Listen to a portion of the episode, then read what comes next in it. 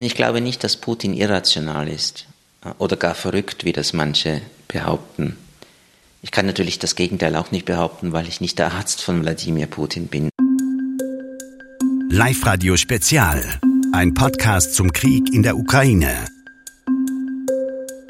Heute mit dem Russland-Experten Gerhard Mangott. Was will Wladimir Putin? Unter welchen Umständen könnte der Krieg in der Ukraine vielleicht beendet werden und welche Rolle spielt dabei China? Gerhard Mangott von der Universität Innsbruck ist dieser Tage ein extrem begehrter Gesprächspartner. Kaum einer kann die Auswirkungen dieses Konflikts und die Motive Putins besser analysieren. Grüß Gott, Herr Mangott, herzlich willkommen. Grüß Gott. Sie beschäftigen sich seit 36 Jahren mit Russland schon, sind ein ganz großer Kenner. Wie haben Sie persönlich, wie haben Sie selber diesen Morgen des 24. Februar auch persönlich wahrgenommen und erlebt? Nun, mich hat es überrascht, dass äh, die russische Führung so rasch zu einer vollen Eskalation des Konfliktes übergeht, nämlich zu einer raumgreifenden Bodeninvasion. Ich habe das äh, für einen großen Fehler gehalten, das tue ich heute noch. Es ist natürlich zunächst die Tragödie für die ukrainische Seite.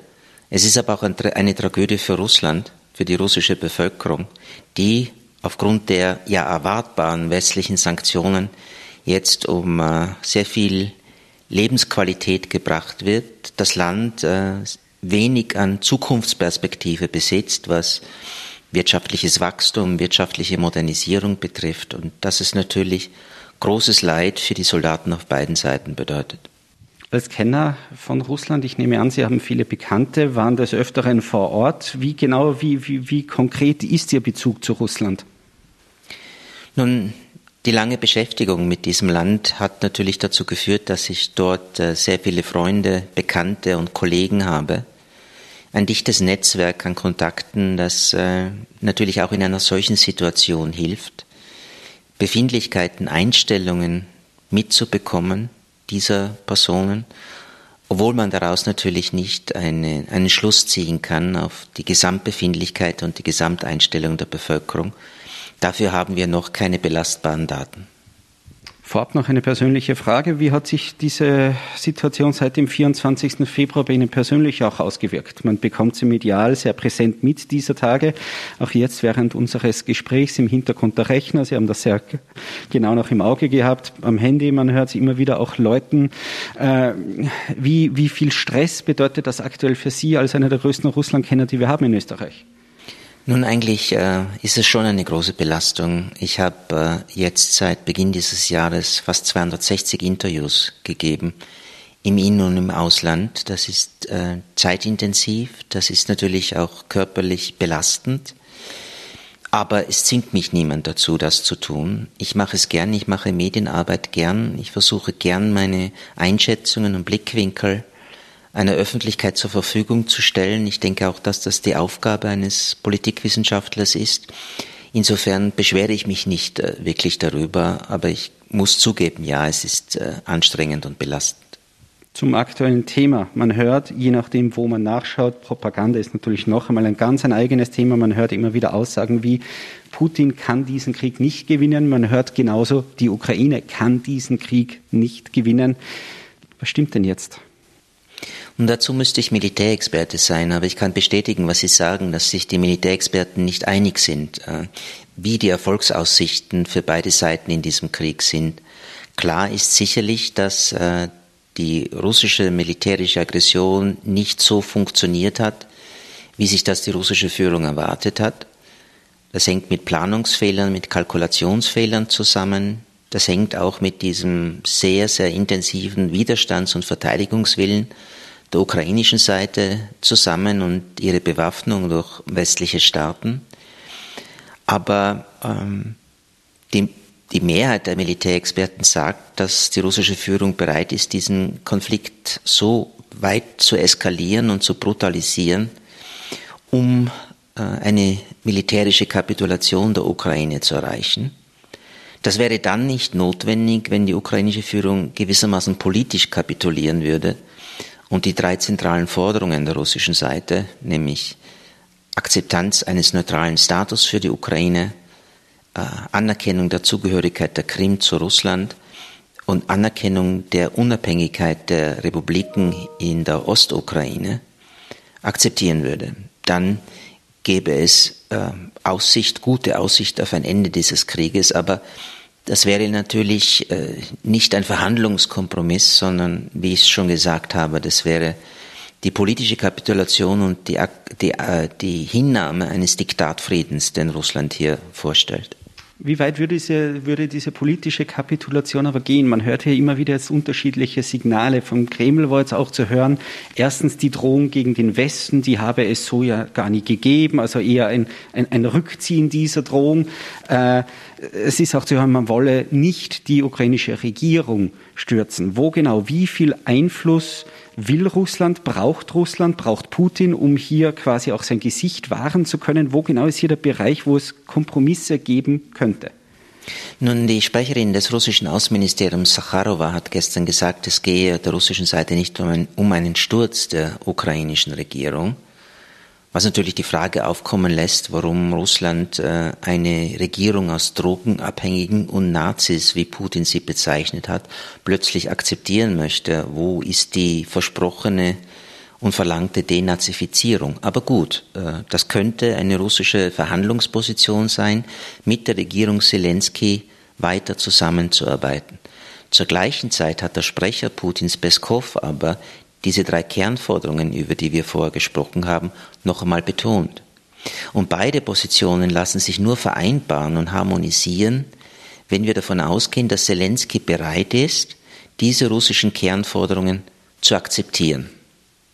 Und, das ist auch ein wichtiger Aspekt, äh, imstande ist und fähig ist, einen solchen politischen wie soll ich sagen, eine solche politische Kapitulation auch gegenüber der ukrainischen politischen Elite äh, durchzusetzen. Es ist ja keineswegs sicher, dass äh, selbst wenn Zelensky sich äh, im Hinblick auf diese drei Kernforderungen bewegt, dass er dafür auch eine politische Mehrheit auf seiner Seite hätte. Wenn Zelensky das nicht tut, wenn er sich nicht bewegt, wenn er die Kapitulation nicht akzeptiert oder wenn er dafür keine Unterstützung in der politischen Elite der Ukraine findet, dann kann Russland gar nicht anders, als zu versuchen, die Regierung zu stürzen äh, und eine Marionettenregierung einzusetzen. Denn sonst würde Russland äh, diesen Zielen nicht näher kommen. Und weniger als diese drei Kernforderungen äh, kann Russland kaum akzeptieren. Denn ähm, dann müsste natürlich die Frage gestellt werden, wenn Russland bereit ist, über diese drei Forderungen zu verhandeln und einen wirklichen Kompromiss zu suchen, warum dieser Krieg überhaupt begonnen wurde. Dann, dann ist der Gewinn für die russische Seite aus diesem Krieg einfach nicht groß genug, um die Kosten, die dieser Krieg versuch, verursacht hat, vor allem durch die Sanktionen des Westens, die Kosten aufzuwiegen. Also ich kann mir nicht vorstellen, dass die russische Seite äh, bereit ist, tatsächlich einen Kompromiss über diese drei Forderungen zu verhandeln und Zugeständnisse zu machen. Würden Sie es von ukrainischer Seite sehen? Sehen Sie, dass Zelensky sich hier mit diesem Kompromiss vielleicht anfreunden könnte? Nun, er hat es angedeutet in mehreren Interviews, zuerst in einem Interview mit ABC News, dass er darüber zu diskutieren bereit ist. Diskutieren heißt eigentlich immer auch äh, natürlich verhandeln über einen Kompromiss. Ich glaube nicht, dass äh, Zelensky diese Verhandlungsmacht hat, dass Russland eben bereit ist, mit ihm einen Kompromiss auszuhandeln der die russischen Forderungen irgendwie abmildern oder schwächen würde. Und daher äh, ist die Frage, ob Zelensky dann doch so weit gehen wird, diese Bedingungen zu akzeptieren. Und ich bin mir nicht sicher, ob er das politisch in der Ukraine durchsetzen kann. Die Eskalation dieses Krieges ist für die ganze Welt sehr überraschend gekommen, die Heftigkeit, wie er begonnen hat. Und es bleibt ein wenig irritierend. Sie selbst haben auch schon gesagt, Sie sind kein Militärstratege, ich bin es auch nicht. Man hört verschiedene Informationen. Zum Beispiel, Putin würde in etwa eine Million Soldaten brauchen, um in der Ukraine seine Vorhaben hier, wie er es geplant hat, umzusetzen. Man hört, er schickt 150 bis 200.000 nur hin. Ist das so richtig? Was ist da dran? Was könnte die Strategie dahinter sein? Was will denn Putin mit dieser Art des Krieges, wo zwischen den Zeilen immer wieder herauszudeuten ist, das könnte er anders, das müsste er doch eigentlich anders angehen? Nun, sein Ziel ist ganz offen, die politische und militärische Kapitulation der Ukraine. Das kann möglicherweise mit der gegenwärtigen Truppenstärke passieren und erreicht werden, also zwischen 160 und 190.000 russischen Soldaten. Aber eine Besatzung der Ukraine, die notwendig wäre, um eine von Moskau eingesetzte Marionettenregierung im Amt zu behalten, wäre eine ungleich größere Zahl an russischen Soldaten für eine dauerhafte Besetzung eben der Ukraine erforderlich. Nun, die Sollstärke der russischen Streitkräfte liegt bei 1,1 Millionen Mann. Die Ist-Stärke circa bei 900.000 Mann. Das heißt, man kann schon erkennen, wie groß die Belastung wäre für die Streitkräfte, würden sie sich auf ein Besatzungsszenario einlassen müssen. Möglich ist es, aber nicht nur ist das finanziell sehr kostspielig, sondern es ist auch äh, politisch riskant und militärisch riskant, weil eben zu erwarten ist, dass es in äh, der Ukraine eine partisanenartige Aufstandsbewegung gegen die Besatzung geben wird und dass es von Seiten der Bevölkerung äh, massiven zivilen Ungehorsam geben wird. Es ist also nicht klar, äh, ob Putin äh, richtig kalkuliert hat mit dieser Entscheidung zur Totalinvasion der Ukraine. Ähm, aber wie ich schon betont habe, er kann nicht zurück, wird sich auch die durch die Sanktionen nicht abschrecken lassen. Er kann nur noch, nur noch nach vorne. Das heißt, er kann nur noch so lange militärisch eskalieren, bis er erreicht hat, was er als Ziele formuliert hat. Glauben Sie, Putin selbst hat bereits erkannt, dass er sich in gewissen Bereichen womöglich verkalkuliert hat und ihm fehlt einfach der Ausweg, der Weg zurück? Es ist schwer zu sagen, weil wir einfach nicht wissen, welche Informationen Putin erhält. Das mag auch Teil des Problems sein, dass er verschärft noch durch die Isolation, der er sich wegen der Corona-Pandemie unterzogen hat, relativ wenig direkten Kontakt hatte mit äh, seiner Führungsriege, vor allem nur noch oder weitgehend nur noch mit dem Militär- und Sicherheitsestablishment. Und es ist davon auszugehen, dass äh, diese Leute, die seine Ziele mehr oder weniger teilen, ihn äh, nicht mit allen Informationen versorgen. Äh, und es ist auch zu erwarten, dass in einer solchen autokratischen ähm, Herrschaftsordnung es nur wenige bis gar keine Leute mehr gibt, die Putin äh, widersprechen würden oder ihm unangenehme Wahrheiten präsentieren würden. Also kann man davon ausgehen, dass er in einer Art Informationslücke lebt, nicht in einer Informationsisolation, aber in einem Zustand der Unterinformation und der Fehlinformation. Das dürfte, wenn dieser Befund stimmt, sich nicht geändert haben in den letzten zwei Wochen. Insofern ist es daher schwer zu sagen, ob Putin das Ausmaß äh, der militärischen Unfähigkeit der russischen Seite überhaupt bekannt ist. Sie sprechen von Putins Selbstisolation, auch äh, ausgelöst durch Corona. Ist das auch ein Sinnbild für diese Bilder, wenn es sie gibt? Er spricht entweder über Videotelefonie am, am, am Computer mit Menschen. Er sitzt an einem 20 Meter langen Tisch, wo die ihm gegenüber sitzen, oder es sind Schreibtische in einem Saal, die 20 oder gar 30 Meter entfernt aufgestellt sind. Schwingt auch da bei diesen Bildern Putins Angst vor Corona mit? Ja, die Angst hat er zweifellos. Ähm, er ist zwar nach seinen Angaben geimpft durch Sputnik, den russischen äh, Impfstoff gegen Covid, aber er hat ganz offensichtlich, ähm, das zeigen die letzten zwei Jahre, persönliche Angst davor, infiziert zu werden. Er wird heuer 70, das heißt, er zählt sicherlich zur vulnerablen Gruppe. Und äh, diese persönliche Angst vor einer Erkrankung, die natürlich auch letal enden könnte, ähm, scheint groß zu sein. Es wird gesprochen auch über den psychischen Zustand von Putin. Es gibt Stimmen, die sagen, diese Selbstisolation habe ihm nicht gut getan. Ist jetzt natürlich ganz schwer aus der, aus der Distanz hier irgendwie eine Prognose zu stellen. Aber glauben Sie, ist sowas dann nur Propaganda, weil jede Seite natürlich Informationen verbreitet, wie es einem selber passt? Oder könnte da tatsächlich was dran sein? Ich glaube nicht, dass Putin irrational ist oder gar verrückt, wie das manche behaupten.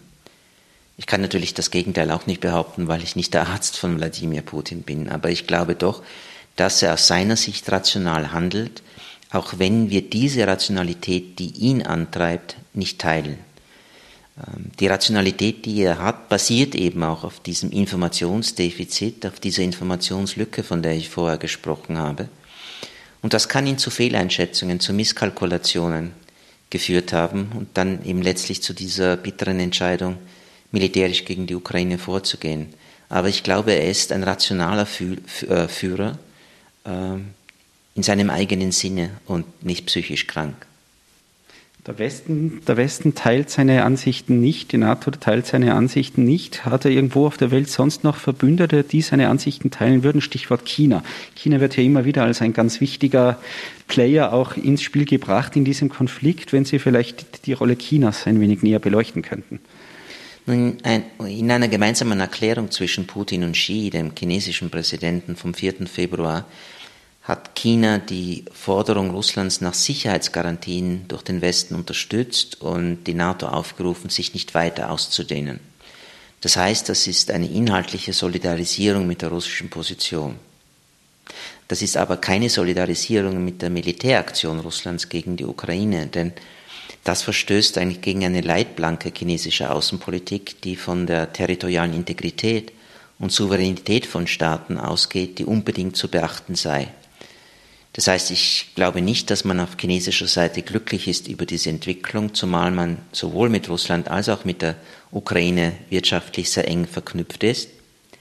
Aber bisher hat China das getan, was die Mindesterwartung Russlands ist, nämlich eine verurteilende Resolution äh, Russlands im UN-Sicherheitsrat äh, mit, Entha mit Enthaltung begegnet. Also man hat nicht wie Russland, das natürlich dagegen gestimmt hat, auch dagegen gestimmt, aber man hat sich enthalten, genauso wie Indien und die Vereinigten Arabischen Emirate. Und China hat sich auch bei der Abstimmung in der UN-Generalversammlung der Stimme enthalten. Mehr konnte Russland von China nicht erwarten. Ob China, wie manche im Westen meinen, tatsächlich äh, fähig wäre, Putin zu einer Verhandlungslösung zu bringen, die weniger ist, als was offiziell die russische Seite jetzt fordert, da habe ich so meine Zweifel. Ähm, nicht, weil China nicht Einfluss hätte auf die russische Führung, aber ich bin mir nicht einmal sicher, ob China tatsächlich willens wäre, einen solchen Druck auf äh, Putin auszuüben. Und wenn doch, dann ist die Frage, ob China fähig wäre, Putin zu etwas zu bewegen, in Klammer zu zwingen, was er derzeit nicht will. Die russische Hoffnung aber, dass China gewissermaßen die Konsequenzen der westlichen Staaten auffangen kann, äh, Russland weiter Kreditlinien gibt, äh, Russland Produkte liefert, die Russland jetzt nicht mehr aus dem Westen erhalten wird, diese Erwartung, glaube ich, ist etwas illusionär, denn es ist schon so, dass chinesische Unternehmen wissen, dass sie äh, die Gefahr westlicher Sanktionen heraufbeschwören, wenn sie Produkte, Dienstleistungen an Russland liefern, die der Westen sanktioniert hat. Insofern, ja, China wird notwendig sein für Russland. China wird sich auch nicht ganz der Hilfe verschließen. Aber eine Erwartung, dass China das gewissermaßen auffängt für Russland, äh, die ist illusionär. Hat sich Putin womöglich auch hier verschätzt? Hätte er sich mehr Rückendeckung von den Chinesen erwartet? Das glaube ich nicht, denn äh, dieser Krieg wurde ganz sicher spätestens am 4. Februar bei diesem Treffen in China zwischen Putin und Xi besprochen. Ähm, da wurde auch besprochen, was die russische Seite sich als Reaktion von China erwartet und da hat die chinesische Führung sich auch mitgeteilt, wie weit zu gehen sie bereit ist und was sie nicht tun wird. Also das äh, dürfte Putin klar gewesen sein im Vorhinein und er hat sich äh, trotzdem für diese Aggression entschieden.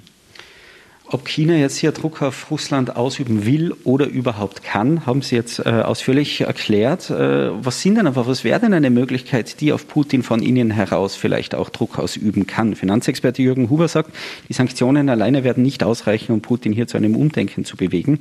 Die Oligarchen können es auch nicht machen, die haben zu wenig Macht. Sehen Sie das auch so? Und wo wäre denn aber irgendein ein Anker, wo man angreifen könnte? Was könnte denn Putin stoppen? Wer oder was? Ich sehe eben äh, auch kaum Möglichkeiten, Putin zu einem Umdenken zu bewegen. Viele der Sanktionen, nicht alle, wurden von der russischen Führung erwartet. Sie sind also nicht überraschend gekommen. Wenn man einmal davon absieht, wie rasch russische Banken, nicht alle, aber doch viele, aus dem Bankeninformationssystem SWIFT äh, ausgeschlossen wurden und wie früh der Westen schon Sanktionen gegen die russische Zentralbank verhängt hat. Aber mit vielem anderem hat man auf russischer Seite gerechnet und man war trotz der dadurch erwartbaren Kosten für die russische Seite bereit, diesen Krieg trotzdem zu führen. Natürlich kann man die Sanktionen noch verschärfen, ein Handelsembargo im Energiebereich oder überhaupt ein generelles Handelsembargo des Westens gegenüber Russland. Aber ich glaube, in der, in der jetzigen Situation äh, wird das Putin nicht zum Einlenken bewegen. Wie Stand gestern hätte Russland auch überlegt, ich glaube, ähm, bezogen auf Energielieferungen hier selbst einen Schnitt zu vollführen. Es, es, hat dann keine näheren Informationen dazu mehr gegeben. Was ist denn hier der neueste Stand? Also äh, aus Russland habe ich gestern Nachmittag gehört, dass äh, die russische Regierung innerhalb weniger Stunden, so war die Formulierung, eben bekannt gibt, welche Import- und Exportbeschränkungen für Rohstoffe äh, Russland verfügen wird. Es ist aber nichts passiert gestern und auch bis heute gibt es noch keine Hinweise, dass eine solche Ankündigung jetzt wirklich bevorstehen würde. Natürlich eine Unterbrechung der Gas- und Öllieferungen wäre etwas, was den Westen in Bedrängnis bringt, aber es ist natürlich auch das Absägen eines Astes, auf dem Russland sitzt, nämlich der letztlich einzig verbliebenen Quelle für Devisenzufuhr, äh, nämlich durch den Gas- und Ölexport, durch den Kohleexport, durch den Export von Metallen. Also Russland kann damit dem Westen schaden, zweifellos. Und zwar etwas stärker, als manche westliche Politiker zuzugeben bereit sind. Aber Russland würde sich da, damit auch sehr stark selber schaden. Deswegen bin ich mir nicht sicher, ob die russische Seite so weit gehen wird. Aber das können wir nur abwarten. Ist aber so ein, äh, das Ankündigen so einer Information und es dann nicht einzuhalten, ist das bereits als Zeichen der Unorganisiertheit oder gar Schwäche zu deuten? Ich würde nicht sagen Schwäche oder Unorganisiertheit, aber Anzeichen und Hinweis auf Meinungsverschiedenheiten in der Führung. Ähm, wie weit Russland gehen soll, was Russland an Restriktionen verhängen soll. Anders kann ich mir nicht erklären, dass man eine Erklärung ankündigt und sie kommt dann nicht. Ähm, das dürfte wohl der Grund sein und ähm, man wird abwarten müssen, wie viel Zeit es braucht, hier einen Konsens in der Führung herzustellen, wie weit man zu gehen bereit ist. Zum Schluss noch haben Sie Einblick. Die ganze Welt blickt aktuell auf diesen Krieg in der Ukraine von Russland ausgelöst. Ähm, die ganze Welt blickt auf Wladimir Putin und überlegt, was macht er, wie kann man ihn stoppen.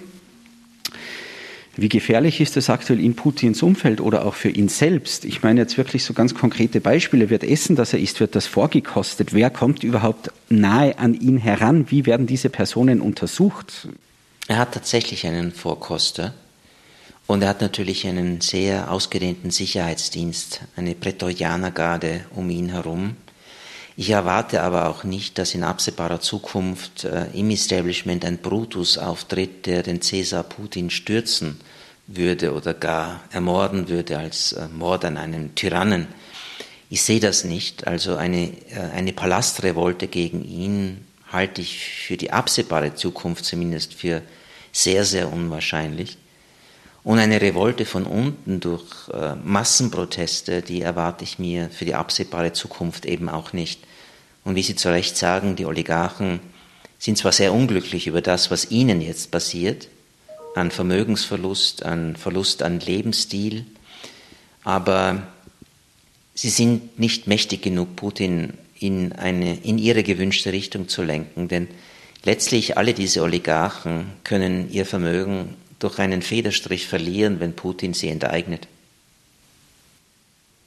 Wissen Sie, Sie haben erwähnt, Putin wird 70. Sie haben jetzt auch gesagt, er hat tatsächlich einen Vorkoster.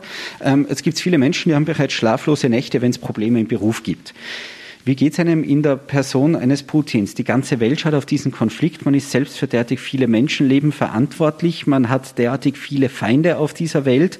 Äh, wissen Sie, wie es da um seinen Gesundheitszustand gesamt steht, wie lange man sowas eigentlich dann auch durchhalten kann in dieser ja, extrem belastenden, prekären Situation. Es kann ja für ihn auch nicht, trotz allem, es kann ja auch für ihn nicht einfach sein. Der Druck ist sicherlich enorm, die Belastung ist sehr groß. Wie weit er auch durch seine Ausbildung vorbereitet ist, einen solchen Druck auszuhalten, ist schwer zu, äh, schwer zu sagen. Aber ich kann natürlich nicht sagen, ab welchem Punkt äh, Putin diesem Druck nachgeben würde. Dazu müsste ich äh, einer seiner Berater sein, müsste ihn näher kennen. Das tue ich nicht, das kann ich auch nicht. Also darüber könnte ich nur spekulieren und das möchte ich lieber bleiben lassen. Ja, es ist eine Spekulation, wie es ihm tatsächlich geht, aber ich glaube, man kann wohl festhalten, dass in einer derartigen Ausnahmesituation wahrscheinlich auch die eigene physische Konstitution auf Dauer auch ein Faktor sein wird. Äh, zweifellos, ja. Und er schaut nicht besonders gut aus in den letzten Monaten, ganz offen gesagt. Ja. Zum Schluss vielleicht, um etwas Positives probieren zu sehen, sehen Sie aktuell Gründe, die Sie hoffen lassen, dass wir diesen Konflikt früher oder später, besser früher lösen werden können?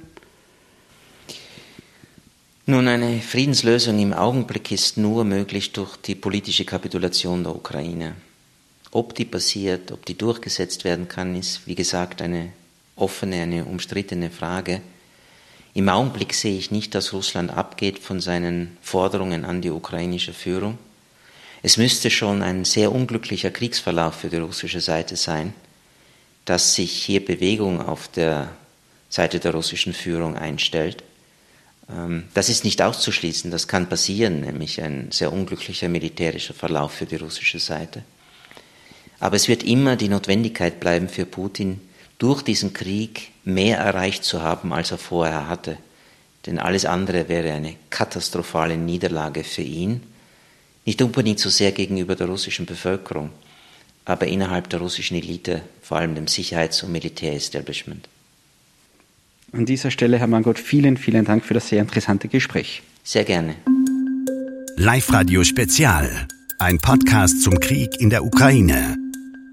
Heute mit dem Russland-Experten Gerhard Mangold.